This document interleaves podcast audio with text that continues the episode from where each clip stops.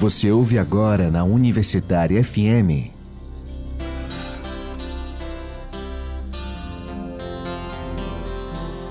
Terra Mãe. Terra. Terra. Realização Viés, Núcleo de Economia Política. Produção e apresentação Arthur Vigílios. Quem jamais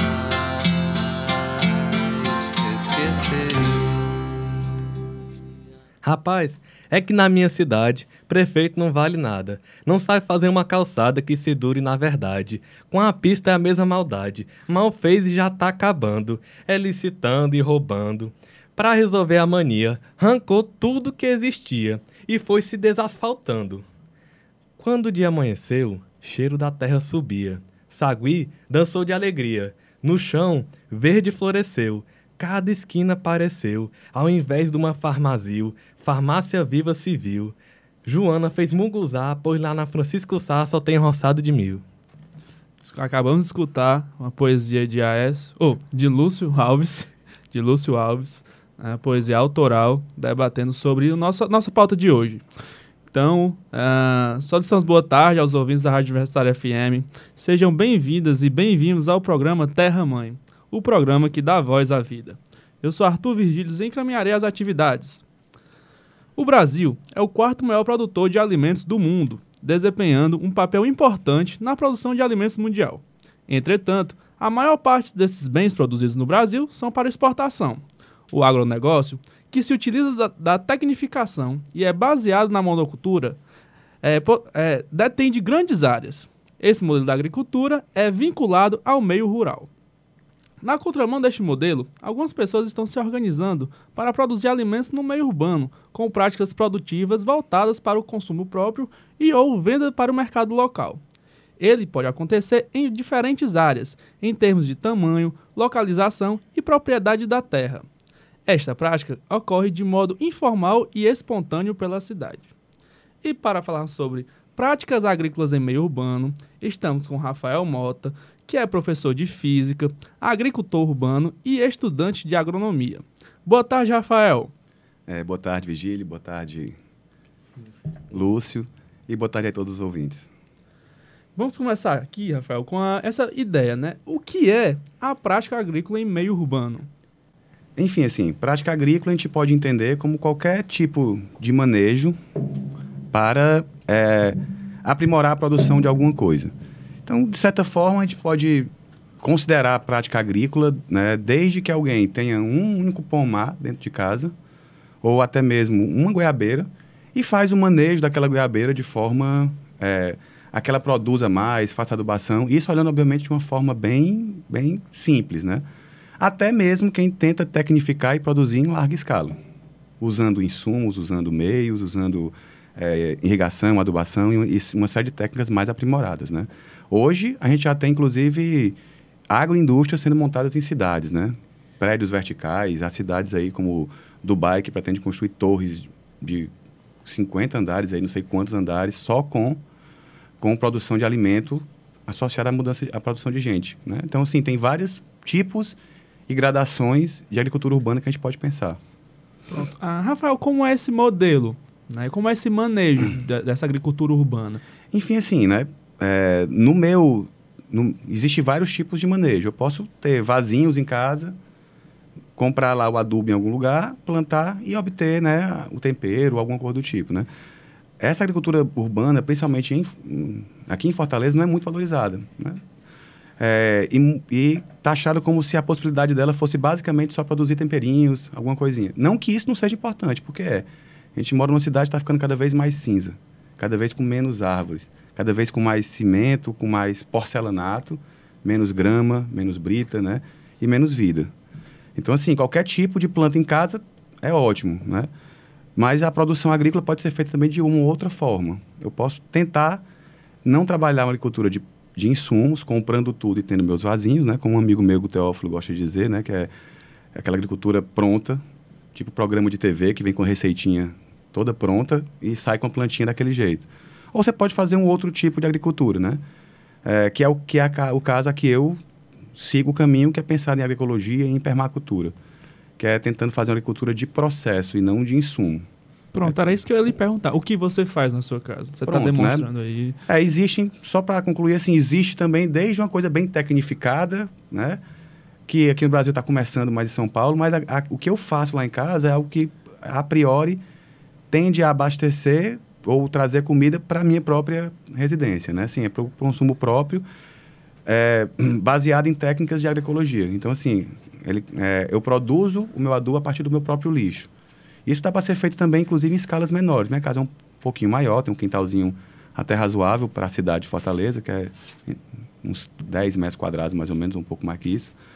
Mas aí lá eu consigo, através de uma galinha, eu tenho um galinheiro, eu tenho um minhocário, eu tenho composteira, então eu uso 100% do meu lixo orgânico. Hoje tem mais de ano que eu não produzo nenhum lixo orgânico lá em casa.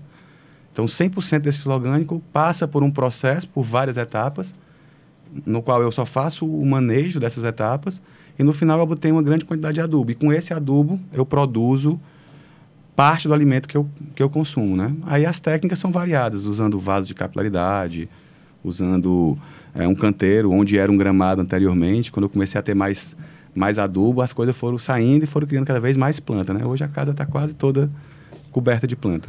Então você pode dizer que o lixo que você produz, o resíduo que você produz, não causa, não causa nenhum problema, nenhum. É óbvio que a gente tem que tentar fazer o manejo correto e fazer os processos corretos para que isso não gere nenhum tipo de problema, né? Porque um dos mitos que se tem para a agricultura urbana é que não, não dá certo, vai atrair mosca. Eu tenho um galinheiro em casa, então vai, vai encher de mosca a minha casa. Pelo contrário, né? É, quando você tem pouca vida na sua casa, qualquer vida que não seja a sua é um problema. Então a gente acaba usando um monte de produtos para se livrar disso, porque não tem quem, não tem um ecossistema formado na sua casa que dê conta. Então qualquer coisa tende a se proliferar. Então tende a ter mais barata, tende a ter rato, tende a ter outras coisas, né? Então feito o manejo correto, isto é, tendo a quantidade de galinha que vai comer a quantidade de lixo que eu vou gerar. Então eu vou jogar aquele lixo no piso do galinheiro, que é o mesmo processo que a pessoa faz na sua casa convencionalmente. Bota num saquinho, só que bota na roupa para o carro levar. É a mesma coisa. Eu boto no saquinho ou boto no potinho e todo dia eu vou lá e alimento a galinha. Né? E aí, obviamente, que esse piso é preparado para poder não causar mais cheiro. Isso só usando matéria orgânica, restos que seriam lixo, mas que se tornam resíduo dentro do processo. Pó de café, casca de ovo, isso neutraliza o piso do galinheiro, feito da maneira correta e não gera mosca, não gera nada. E aí, quanto mais vida se tem, esses problemas, como barata, deixam de existir, porque tem calango que come barata. Então, acaba que as coisas vão entrando em equilíbrio, né? Quanto maior for a biodiversidade da casa, menos esses insumos, inclusive qualquer tipo de agrotóxico não precisa usar, tem uma praguinha ou outra, mas a tendência é que com o tempo a coisa fique cada vez mais estabilizada, né? Quando você começou esse processo na sua casa? É, isso aí foi interessante, né? Eu professor, eu sou professor de física já do ensino médio, trabalhei em várias escolas aqui em Fortaleza. Continuo dando aula ainda em algumas, em duas escolas. E assim, e obviamente dando aula de física, ciência da natureza, principalmente com o advento do Enem, a gente começou a discutir mais essa questão do meio ambiente, né? Poluição, consumo consciente. E ao mesmo tempo, o que é que eu né, falava, né? Isso juntou também com essa crise mundial, política, mundial e brasileira, de tanto todo mundo só fala e ninguém faz nada. Isso foi causando incômodo. Eu fazia só o básico que todo mundo faz, né? Então, até 2015, é, 2014, 2015, eu levava o lixo, separava o lixo e achava que tá tudo bem, né? Mas aí você comecei a repensar algumas coisas e aí comecei a mudar algumas posturas, com muito incentivo da minha mulher, que também é professora botânica, né? Da aula no Instituto Federal.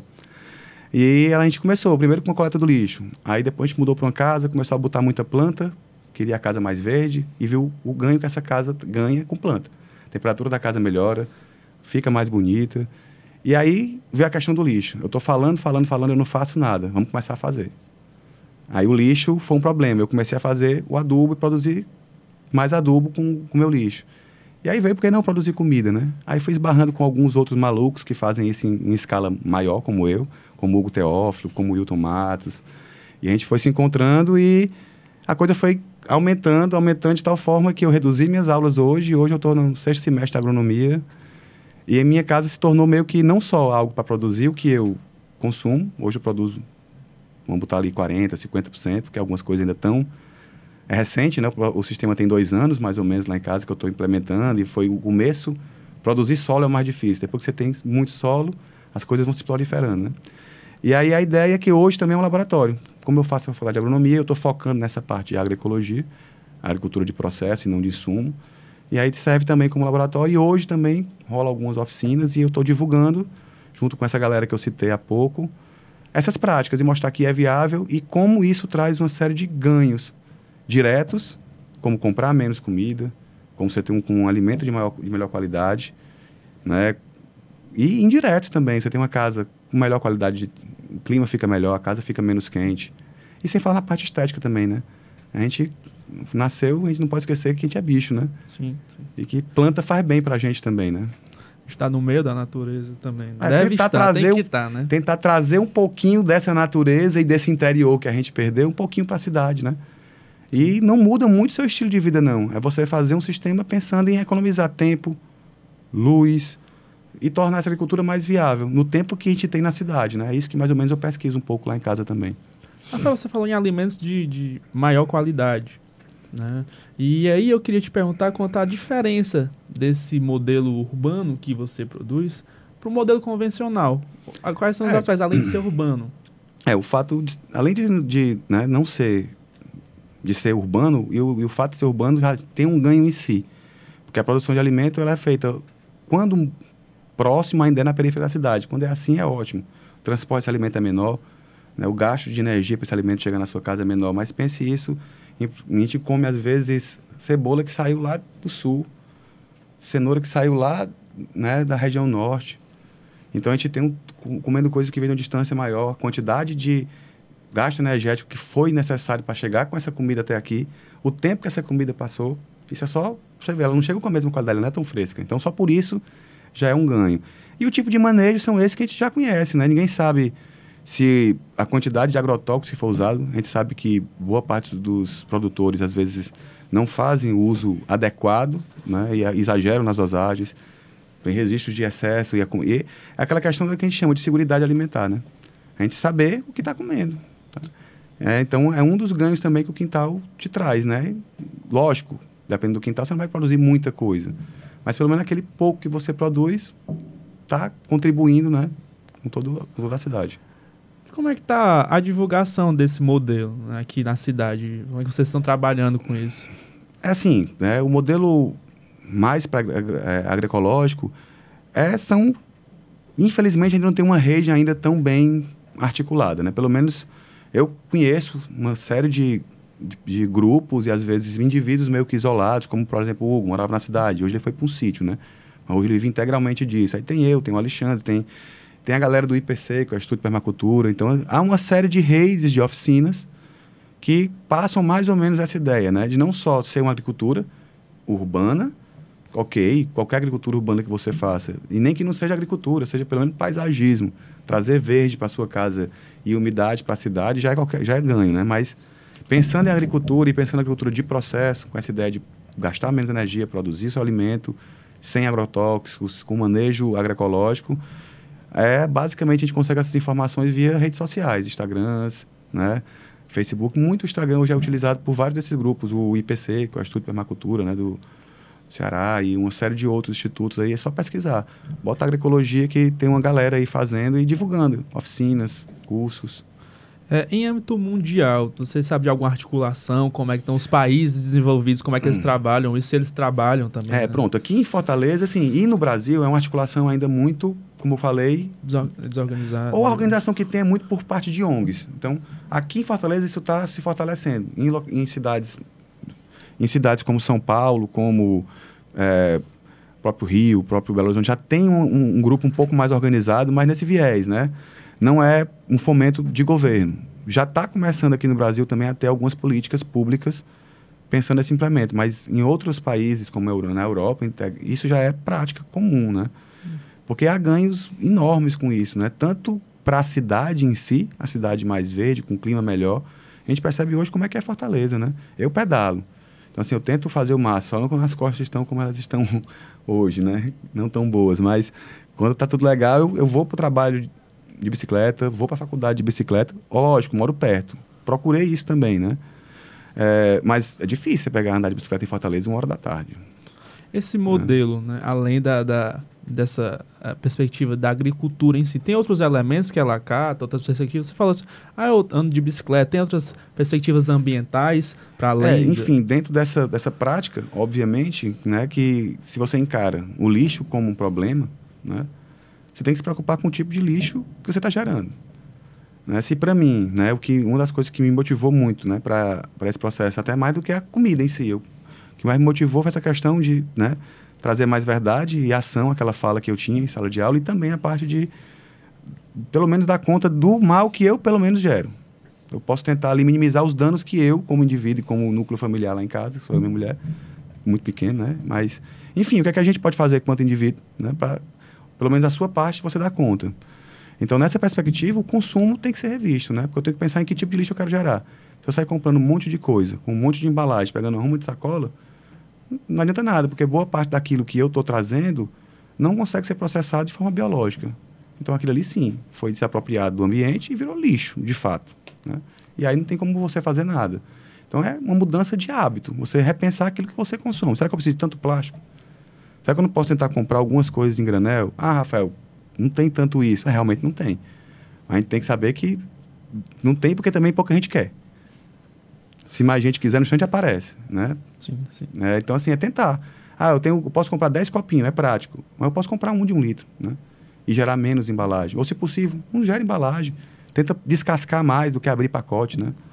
Então, são algumas práticas que, para que esse sistema funcione, você tem que mudar seus hábitos alimentares. E aí é que a gente gosta de falar, né? Esse círculo acaba sendo uma melhoria e uma mudança mesmo no estilo de vida. Não é só, ah, vou plantar. Bem, para massa, já é alguma coisa. Mas quando você encara isso e começa a, a perceber como a coisa funciona, naturalmente você vai mudando um pouco o seu estilo de vida, né? Você começa a fazer mais comida, porque você tem comida em casa. Aí você percebe que aquela comida tem, é mais gostosa, a qualidade dela é melhor. Percebe o, o problema que é o plástico. Tá aí, Fortaleza hoje proibiu o canudo. Isso, eu já Mas só sobre tem- essa pauta. Mas só tem, Os can... canudos. só tem canudo porque compravam canudo. Ou porque usavam canudo. Mas a gente tem a opção de não, de não pegar o copinho descartável. A gente tem a opção de não pegar o, o plástico, né? A gente tem a opção de tentar comprar alguma coisa em granel. A gente tem a opção de fazer a nossa parte também, não esperar que essa parte venha de fora, de uma entidade chamada Estado, de uma entidade chamada governo. Não, o governo é a gente, né? Gente tem que fazer a nossa parte. Então, foi muito também uma pegada do quintal é essa. E aí, é necessária essa mudança também de, de consumo. Porque o problema do lixo é um problema de consumo, né? No interior, eu tenho, né, há 40 anos, então minha avó era fazendeira. Você não tinha lixo na, na, na- no interior. Por quê? Porque a galera rebolava no mato. Mas o mato era literalmente mato. Tinha galinha, tinha porco, tinha quem comia aquilo ali. Não tinha saco plástico. O que tinha jogado no meio do mato era o quê? Lata de óleo. Que é muito menos danoso do que o plástico, né? Quando o plástico foi chegando, esse consumo de tudo ter cada vez mais fácil, eu tenho cada vez menos tempo para fazer as coisas, então cada vez mais processado. A ideia é tentar, né, o quintal trazer uma, uma vida um pouco mais completa também, né? Tentar produzir a própria comida, tentar fazer um pouco mais da comida que você come, né? menos coisa pronta e sem, sem exagero, fazer o que pode, mas pelo menos fazer, né? Porque se não fizer nada, não muda também, né? Essa, eu- a gente está conversando aqui, a gente fala muito sobre consumo, consumo, né? e essa e o mercado está aqui para isso, né? Para fazer com que nós consumamos mais e mais. E aí a gente fica nessa relação. Lógico que a gente tem as nossas vontades, né? Digamos de, ah, eu posso parar, repensar. Será que eu preciso disso? Mas, Rafael, você acha também que tem muito do, eh, desse mercado que está ali, né? E, Não, algum- em alguns lógico, momentos né? impondo, né? Essa, essa... É, e- existe, né? Obviamente que existe uma pressão, porque tudo é mais fácil. O, o tempo virou um mercado, né? Então, o tempo que é a vida virou um mercado. Então, hoje você literalmente vende né, a sua vida. Dentro desse modelo, você não tem tempo para nada. Como um amigo meu que é o costuma dizer, né? Você vende a sua vida inteira pelo fim da vida. Né? Você só trabalha, não tem tempo para nada. Você aí porque não tem tempo para nada, você se alimenta mal. Então, assim, também o quintal é uma tentativa de buscar um pouco de autonomia para esse modelo, para esse sistema, né? Então, é, é não tentar ser obrigado a fazer apenas uma única coisa, digamos assim. né? Eu posso ter mais habilidades, não posso depender exclusivamente do meu trabalho de professor, eu posso tentar produzir um pouco mais do que eu como e ter um pouco mais de, de autonomia em relação a isso, né? Teve até um, um caso curioso que foi do próprio Hugo, ele mudou para um sítio, hoje ele produz uma boa quantidade do que ele consome. Algumas coisas nunca vão dar, né? Mas ele passou aquela, lembra aquela crise de abastecimento, né, do governo Temer que parou tudo. Aí ele postando, alguém está precisando de tomate, uns, uns balde de tomate, e ele sem comprar tomate de 20 reais, de 30 reais que estava vendendo aqui. Então, um pouco disso também, né? Então, se você depende um pouco menos desse sistema, você também tem um pouco mais, pode pensar um pouco mais no que é importante para você, realmente. Então a gente tem essa relação, né? Essa, esse, essa prática pode ter uma relação com, essa, com a ideia de segurança alimentar. Com certeza, né? com certeza. Né? Com tanto segurança alimentar, né? como também né? a parte de sustentabilidade total. Ser sustentável não é só. É, é, uma, é um, ecologicamente pensando, é uma coisa mais ampla. Né? É aquilo poder eu poder viver daquilo e, e não trazer nenhum malefício também do que eu faço, do que eu produzo dentro daquele processo. Então, o quintal é uma tentativa também disso, né? É, tanto, tem- é, sempre esqueça, é seguridade e Soberania. soberania alimentar. Soberania, soberania são as alimentar. duas, são os dois S aí, né? Que é a soberania é por isso. Você planta o que você está vendo. A seguridade você está sabendo que você está literalmente comendo, né? Uhum. E obviamente que quanto mais você fizer isso, ah, mas Rafael, mas numa cidade isso é meio hipotético. O Hugo consegue porque ele tem um sítio maior, ele consegue mais. Não, isso é verdade. Mas se você pensar em uma casa apenas, em uma, mas se existe uma rede, vizinhos e muita gente tentando produzir em casa, trocas são viáveis, né? Né? E assim, não precisa mudar tanto a sua rotina, porque eu tenho o quintal, o quintal produz, ah, e eu dou aula, eu faço faculdade, então assim, eu não, eu não faço apenas isso, né? É só um- mudar um pouco a tua rotina, o teu dia a dia. Né? E, Rafael, o que você faz para a sua comunidade? Assim, o que- não é nem para a comunidade. O que, como é que você trabalha, além da, da, da- Você faz oficinas, né? É, você pronto. falou sobre isso. Nesse, nesse aspecto, né? Porque também eu estou tentando, dentro da, da faculdade de agronomia, obviamente que eu já entrei com esse viés e, e o quintal vai ser provavelmente meu TCC, né? Então, pensando nisso, né, o quintal ele também é um, é um teste, é um modelo de, de repente, ver se, além de ser algo viável e trazer uma série de benefícios diretos e indiretos, né? E, inclusive, esses benefícios, né? Um grupo do professor Fábio Sobral, o Viés e o HE, né? Grupo de apoio a empreendimentos ecossolidários. Pronto, exatamente. Eles têm que estar fazendo parceria com o Quintal também, porque a gente vai começar a fazer essas mensurações de ganhos indiretos, né, de, ou ganhos não monetários também, que o Quintal tem, que exatamente eu estou tentando articular e, e ver se além de ser, de ter esse, esse viés, ele também consegue ser um, um modelo de negócio, né? Hum. Então, nessa perspe- perspectiva, ele também funciona como uma forma de difundir é, a, a prática de agricultura urbana dentro da cidade. Então, eu e alguns parceiros, né? O Hugo Teófilo já foi, o Cássio Sombra, que hoje está fazendo doutorado lá na Universidade do, Federal do, do, do Rio Grande do Norte, mas em Mossoró, né? Uhum. Então, ele está lá fazendo doutorado, ele também já fez oficina lá em casa. Então, a ideia é fazer oficinas a baixo custo, elas são de baixo custo. A gente divulga também no Instagram. É, passando essas coisas bem básicas, modelos e práticas que facilitam é, a prática da agricultura urbana dentro da cidade. Nessa pegada agroecológica. Então, são coisas que tornam mais fácil. Então, problemas, problemas que ocorrem com facilidade na cidade, o que é? Ah, não tenho tempo para ficar regando. Eu não tenho tempo para muita coisa. Então, eu não tenho tanto espaço, eu não tenho tanta luz. Então, a gente, tem, a gente passa algumas técnicas que facilitam dentro desse manejo. Aí também tem, aí tem oficina introdutória, o Hugo também dá oficinas alimentícias também. Então, tem essa parte de divulgação via oficina. E também eu abro, como eu disse, para UFC, colegas da faculdade fazem oficinas comigo, fazem o manejo colaborativo do quintal, às quintas-feiras à tarde, hoje seria um dia, né?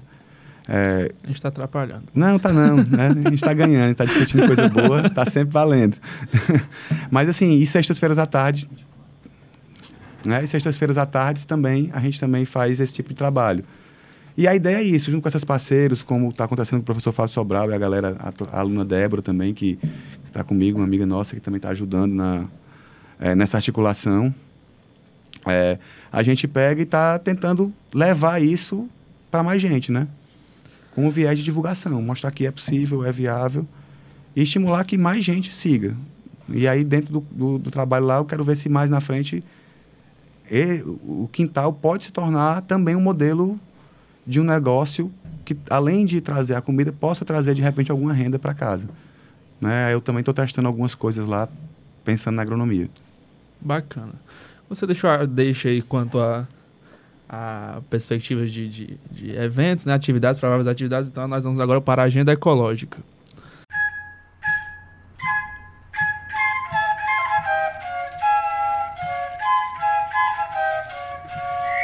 Agenda Ecológica No dia 22 de setembro, próximo domingo, acontecerá o Limpando o Futuro, às 9 horas, às 9 e meia, na Praia de Iracema. O projeto Limpando o Futuro tem como objetivo principal ajudar o nosso meio ambiente. Para mais informações, é só dar uma olhada na página Limpando o Futuro no Facebook. Nos dias 1 a 5 de outubro, no campus do PC, acontecerá a terceira semana de, agro de agroecologia da UFC. Para informações, é só dar uma olhada no Instagram, arroba GAUFC ou GAUFC. Rafael, a conversa tá muito boa, nosso tempo é curto, meia horinha, mas é foi bacana o nosso debate sobre esse modelo né, que você está trabalhando, não só você, mas outras pessoas. Né, é, tem uma, uma turma boa aqui. Uma galera trabalhando, né? E eu gostaria de agradecer, e é super importante divulgar isso, né? Que existe a possibilidade de trabalhar com hortas urbanas dentro da sua casa, do seu apartamento, você Exatamente. tem a possibilidade de fazer esse, esse processo, né? Você produzir alimento, que isso é super importante. Então é só agradecer mesmo, né? E eu gostaria que você fizesse suas considerações finais, beleza? É, enfim, então, primeiramente, obrigado aí pelo convite. Estamos sempre à disposição aí quando precisar, quiser bater um papo sobre, sobre isso. E, é obviamente, é uma coisa que eu gosto muito de fazer, né? E assim, é, basicamente é dizer que é viável em todo tipo de espaço, seja ele um apartamento, o que, é, o que tem que ter é interesse, força de vontade e tentar, né? E, e vai, você vai perceber que, esse, que a agricultura ou, ou qualquer tipo de manejo desse tipo dentro da sua casa só vai trazer benefícios né, para não só diretamente para a sua casa, mas também se mais gente tiver essas práticas, de repente a gente consegue transformar um pouco também, né, a nossa cidade, o nosso bairro, a nossa vizinhança, tentar tornando, tentando tornar esse esse meio urbano que é inóspito um pouco mais hóspito para a gente, né? Massa. Para saber mais sobre o programa Terra Mãe, curta nossa página no Facebook, Programa Terra Mãe, e siga-nos no, e siga-nos no Instagram, arroba Programa Terra Mãe. Este programa é realizado pelo Viés, Núcleo de Economia Política, e o curso de Economia Ecológica da UFC. Tchau e até o próximo sábado.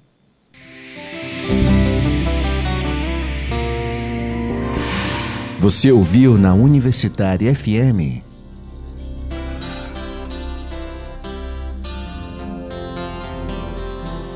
Terra Mãe. Terra.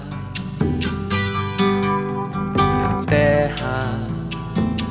Realização Viés, Núcleo de Economia Política. Produção e apresentação Arthur Vigílios. Quem jamais